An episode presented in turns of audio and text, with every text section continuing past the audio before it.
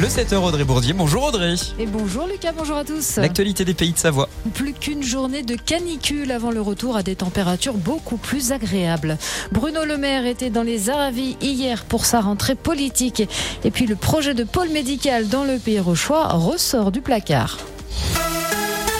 Une vigilance météo en chasse une autre dans notre région. 12 après avoir été déclenchée, l'alerte orange canicule qui touche les deux Savoies va enfin être levée ce soir. Mais une autre vigilance jaune aux orages va commencer à 9h pour les départements. Les orages qui ont fait un passage remarqué dans le nord du pays hier. En Haute-Marne, deux personnes ont été blessées, dont une femme qui a été assommée par un grêlon. Donald Trump a passé quelques minutes en prison. L'ancien président des États-Unis a été reconnu coupable d'avoir tenté de manipuler les dernières élections présidentielles. Il s'est donc rendu à la justice, puis a été incarcéré à la prison d'Atlanta. Il en est ressorti quelques minutes plus tard après avoir payé une caution, mais il n'a pas échappé à la fameuse photo d'identité judiciaire avec son matricule de prisonnier. En France, la classe politique continue de faire sa rentrée. Plusieurs partis organisent cette semaine leur université d'été et certains ministres sont en déplacement pour présenter quelles seront leurs priorités pour l'année. Bruno Le Maire, le ministre de l'économie, était en Haute-Savoie dans les Aravis hier, accompagné de Roland Lescure, le ministre en charge de l'industrie. Il a visité les locaux du groupe Fournier, Atone et Alex. C'est le groupe qui détient notamment Mobalpa.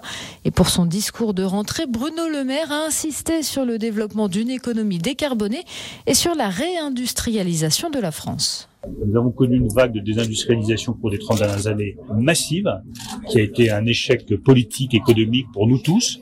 Nous avons engagé cette réindustrialisation depuis sept ans. Nous recréons des emplois industriels en France. Nous ouvrons des usines et il y a des territoires qui sont particulièrement dynamiques, comme la Haute-Savoie en matière industrielle. Donc c'est une façon de dire, démarrons l'année sous euh, les auspices de la création d'emplois industriels, de l'ouverture d'usines et de la reconquête industrielle. Et Bruno Le Maire a profité de ce discours de rentrée dans les Aravis pour rassurer, aucune augmentation d'impôts n'est prévue. La mobilisation générale va peut-être payer dans le pays rochois. Le projet de pôle médical d'Amancy, porté par des élus et des professionnels de santé, avait été enterré après le refus du préfet de modifier le PLU.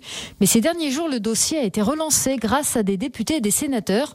Les parlementaires ont écrit une lettre commune au préfet pendant que le sénateur Loïc Hervé rencontrait à Paris la secrétaire d'État des Affaires médicales. La venue de la ministre des Solidarités Aurore Berger mardi à Chamonix a permis également de redonner de l'espoir aux porteurs du projet. En revanche, dans le jeune voie, la pénurie de professionnels de santé continue d'avoir des conséquences importantes. Les urgences de l'hôpital privé d'Annemasse sont restées fermées pendant quatre jours. Elles ne rouvriront que demain. Il n'y avait pas suffisamment de médecins urgentistes pour maintenir le service.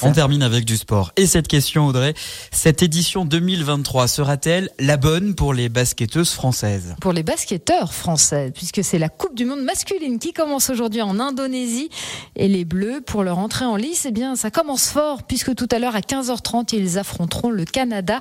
Ils n'ont jamais été titrés et cette année, ils pourront compter sur Nicolas Batum, Nando De Colo et Rudy Gobert. Et vous entendrez l'entraîneur des Bleus de basket tout à l'heure avec Romain Brouillas dans le Focus Sport. Ce sera aux alentours de 8h moins le quart. La météo.